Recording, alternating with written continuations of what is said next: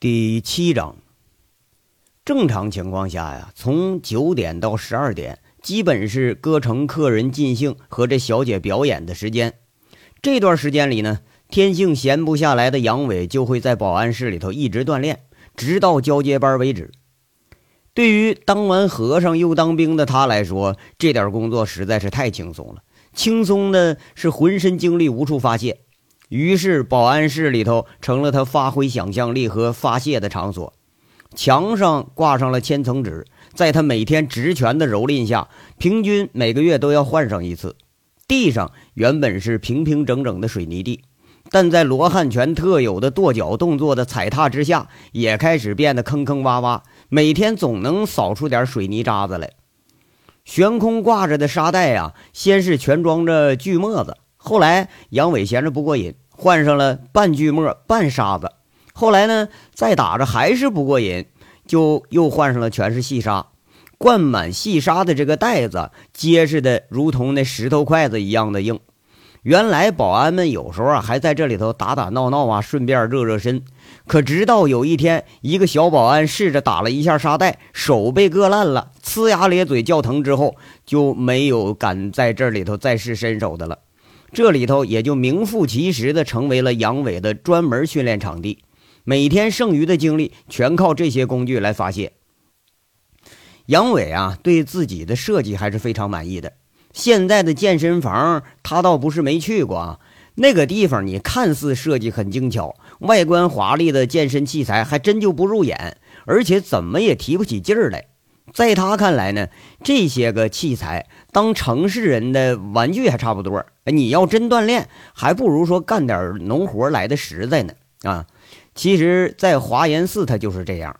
武学的起步都是从日常生活里开始的，比如挑挑水呀、做做饭、劈劈柴火这些杂活，不但它能锻炼人的力量，而且更能锻炼一个人的心智。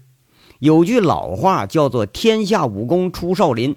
其实少林的武学呀，真正的来源就是生活。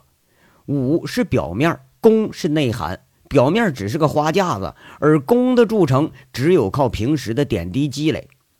杨伟自己小的时候和师傅云游的时候，就亲眼见过少林寺扫地的老和尚用的那是七八十斤的大铁扫帚，一般人你年轻人吧，轮你都轮不起来。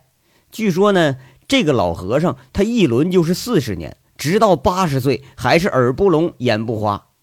杨伟估计，真要打起来的话，三五个年轻人他都近不了身。他师傅空性也是如此，直到圆寂的前一天，还是步履沉稳地教杨伟练拳。对于杨伟而言呢，武学就像生活中的吃喝拉撒睡觉一样，就那么平常。他从小习武是出于一种习惯。而不是说出于一种目的，至于追求嘛，呃，也也也就搁杨伟这个水平吧，追求两个字儿还是不太懂啊，咱们且待日后再说吧。一趟五十四式罗汉拳打的是全是虎虎生风，不过杨伟也不再拘泥了罗汉拳本身了，偶尔兴趣所致吧，把在部队里学的这个擒拿手啊、撩阴腿呀、呃补服十六式也打出来，外间。看的那看车那些保安，偶尔啊还能听着这哈哈的发力声，然后就是通通通打沙包的那个声音，这打千层纸的声音就比较闷啊。一般这个时候不胜其烦的保安们都会知趣的出去，在保安们眼里啊，听杨伟打拳还不如去桑拿间那门口啊，呃，听听客人打炮，品品小姐叫床呢。快到十二点的时候。连续活动了两个多小时的杨伟已经出了两三遍汗了，浑身湿淋淋的，好像是从水里捞上来的一样。杨伟停下来，呼了一口浊气，感觉是异常的畅快，直接就在水龙头里头，呃，弄了两盆子水，简单的洗一洗，擦干身子，整整衣服，开始了他第二次查岗。一般呢，零点左右是各个场所保安换班的时候啊。而且呢，特别是桑拿浴，零点以后是正常营业的这个高峰期呀。以杨伟现在的身份呢，可以直接在对讲机里头问问就行了。不过杨伟对自己手下这帮保安兄弟的纪律性啊，实在是不敢恭维，他还是坚持每天亲自看一次，这才能放心。一到桑拿间的门口啊，他就让杨伟生气。门口又是一个保安没有，杨伟进门就虎着脸问吧台服务员：“哎，保安呢？怎么没人值班呢？”“啊，都在二楼呢，好像是有人弄事儿。”吧台正在签单的那小服务员吓一跳，一看是杨伟，就指着二楼跟他说了。楼梯口站着个服务生，迎面过来说着：“杨哥，杨哥，我知道，我带你去啊。”一上楼，这就听到楼道里头嘈杂的声音。几个房间里头，偶尔还有客人呐，探头探脑的出来看看。在服务生含混不清的大致介绍中，杨伟估计又是个喝酒撒疯、哎，提着裤子他不认账的这么个货。一进了二幺八房间的门，这就基本证实了杨伟的想法。床上呢，半裸半躺着一个秃顶秃肚子的男人，估计这货是喝高了。旁边还站着两个同伴，浓眉大眼的，满脸疙瘩，看样那就不是什么善类。喝高了那位呀，在那骂骂咧咧、含混不清的说：“个妈个逼的，打个炮没射出来，你就要老子三百，镶钻了还还六六斤的，妈了个逼的，老子就就就不给不给钱，看你们能把老老子咋咋的？”这旁边傻傻的站着两个手足无措的小保安，这就是刚才呀杨伟见过的那两位。这已经穿好衣服的小姐呢，躲在保安背后，哎，不时的摸着自己的脸，估计这脸上是挨了一大嘴巴子了。杨伟啊，很生气，就问了：“不是怎么的？你你就怎么你们俩呢？其他人呢？你们组长王虎子呢？”这桑拿浴里的，说实话，最不缺的就是这种烂事儿。哎，每天你要不出几回丑啊，那都过不去。一位小保安看着虎着脸的杨伟，怯生生的说了。那个出出去吃吃夜宵去了，正往回赶呢。哎，来了来了来了，谁谁他妈在这捣乱呢？来来来，我看看。远处这就听见王虎子带俩人喘着气往回跑了。我一会儿跟你算账啊！杨伟看着走到面前的王虎子，说完一句啊，又说了：“把门给我关上，别让客人们看着笑话啊！”说完之后，杨伟背起手，看着三个不速之客，问着。说说吧，几位怎么个事儿啊？哎呦我操你妈了个逼的！你谁谁你你呀？那喝高那位啊，根本就没有预见说即将来到的危险，他还在那骂骂咧咧呢。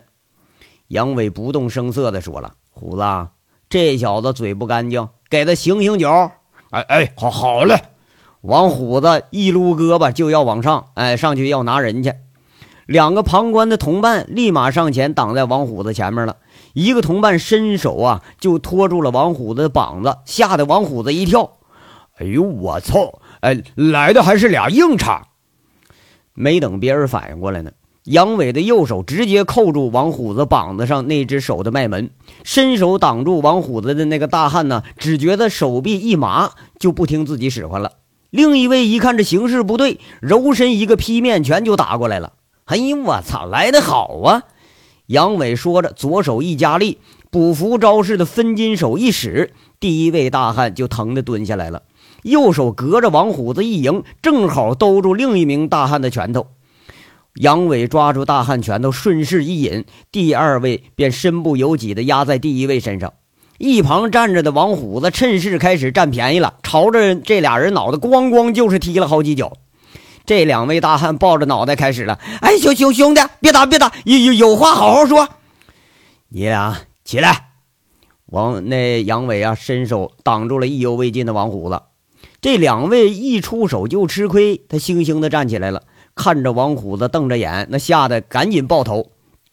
王虎子那一脸小人得势的样。妈的啊！听说过吃霸王餐的，我还没听说过有打霸霸王炮的呢啊！不是大大大哥，你给个面子，这人你看是我们老板，他是真喝多了，我们你就付钱，付钱不行吗？杨伟没理会他们，冷冷的说了：“虎子，算算收他们多少钱啊？哦，那个连房费、小姐炮钱、哥几个精神损失费，咱们洗浴中心形象损失费，那个收两千得了。”王虎子扳着手指头，细细的算了笔账。杨伟早就知道啊，这小子以前那是帮人收高利贷的，他算出来的账从来不带吃亏的。哎呀，大大哥，是少点呗。这兄弟也是给人家打手下当马仔的，这是。一个大汉说话了，这口气明显就软下来了。俩办法给你选啊！杨伟盯着这两个刚才还虎视眈眈的马仔说了：“一个呢是我把你们仨拖走，那另一个呢是付了钱你们自己滚蛋。”在杨伟的逼视下，这俩马仔感觉是如坐针毡。俩人浑身上下一阵摸索呀，把全部的零的整的一大堆钞票捧到了杨伟的面前。杨伟努努嘴儿，示意把这钱给王虎子。王虎子一把给抓过来，大致点完了，骂一句：“妈了个逼的，才一千多块钱啊！装一千块钱就想在这儿装大爷咋的？”说着说着呢，他恨恨的就就踹了送钱的这小子一脚：“给我滚啊！把床上那头猪给我带上！”杨伟冷冷的说一句：“这两个马仔是如逢大赦。”给床上已经开始打呼噜那位啊，胡乱的套上衣服，一个背人，一个拿着剩下的衣服，这拔腿就走。杨伟从王虎子手里头，哎，数出来五张红色的一百块，递给旁边吓得有点讪讪的那小姐：“你拿着吧。”这小姐没敢伸手，杨伟直接把钱卷起来，呃，直接顺着他那个胸口位置啊，咱们老朴都知道啊，就塞进他领子底下那个啊，那那那那那个罩里是吧？完了说了。别不好意思啊，这地方就这样，以后注意啊！你出去吧。啊，那谢谢谢两位大哥。小姐半抬着头，把钱从自己领子口里拿出来，递过来，又说了：“这这钱就当小妹孝敬两位哥哥的。”哎呀，叫你拿你就拿着啊！偶尔串个门，你挣点钱也不容易，孝敬啊，还轮不到你呢啊！出去还别说叫锦绣城欺负小姐了呢，这事儿还。王虎子这嗓子一叫，小姐吓得呀，又把钱收回去了。他一摆头，看清楚了啊，这是杨队长，锦绣城小姐都管他叫大哥。嗯，杨大哥，谢谢啊。这小姐这时候抬头了，哎呀，别害怕啊，该干啥干啥。这事儿啊，也不是常发生，有什么事儿呢，你就找虎子啊。杨伟啊，怕吓着这小姐，尽量用平淡的口气说话，把这小姐给打发出去了。妈了个逼的！每次出事都找不着你啊，一点都他妈不让老子消停！杨伟关上门，朝着那王虎子后脑勺就一巴掌。哎哎呀，哥哥呀，你别打我了，我真是刚出去，还没出大门就出事了。哎哎哎哎呀！这王虎子一脸的委屈，浑然不像刚才踹人那时候那个凶神恶煞的样。我告诉你啊，下次出事你不在，跟我去看车场去啊！我看呢。这儿啊，是不是把你美的你是什么都不想了啊？是不是啊？这杨伟又在他屁股上踹两脚，这才把他给放了。哎，哥哥，你别的呀，你多踹我两下，来出出气，快来来。王虎子嬉皮笑脸又凑上来了，说了：“哥呀，你看我上有老下有小，中间有老婆，你可怜可怜兄弟，你让我看车场的话，那还不如让我当鸭子得了。”在这个锦绣歌城啊，这洗浴中心。保安除了正常工资呢，小姐们为了安全也会经常的出点钱拉拢着保安。有时候呢，客人还会付出保安们一点点作为介绍小姐的这个小费啊，那油水当然是足了，对不对？当然了啊，作为队长的杨伟也少不了拿他们的孝敬。你给我滚你妈的！杨伟一遇上这种就是撒泼耍赖的，他还真没招，又踹了一脚，这才开门出去。你把你那个手下给我调教好了啊！别他妈遇着个事儿就傻不拉几的杵在那块儿，让人给骂。你这说出去丢不丢人？你啊！哎呦，哥哥，这个给你。王虎子一看这杨伟要走啊，知道没事了，把刚才剩下的那钱拿着就塞进杨伟兜里了。别拍马屁啊！老规矩，见面分一半，多了我不要。杨伟把这钱拿出来，大致分出一半就还给王虎子了。王虎子讪讪的笑着，也不拒绝。俩人啊，搭伙讹人这事儿啊，呃，没来锦绣以前，那就练得相当纯熟了。一般呢是这个角色分一黑一红，哎，炸着钱，这就俩人一人一半。这就是俩人算计分钱的时候，杨伟腰里头难得响一下的手机响起来了。嗯，不知道的可能还寻思他那手机老是传呼呢，就滴滴滴那个声，使过五幺五幺幺零的大家都知道啊。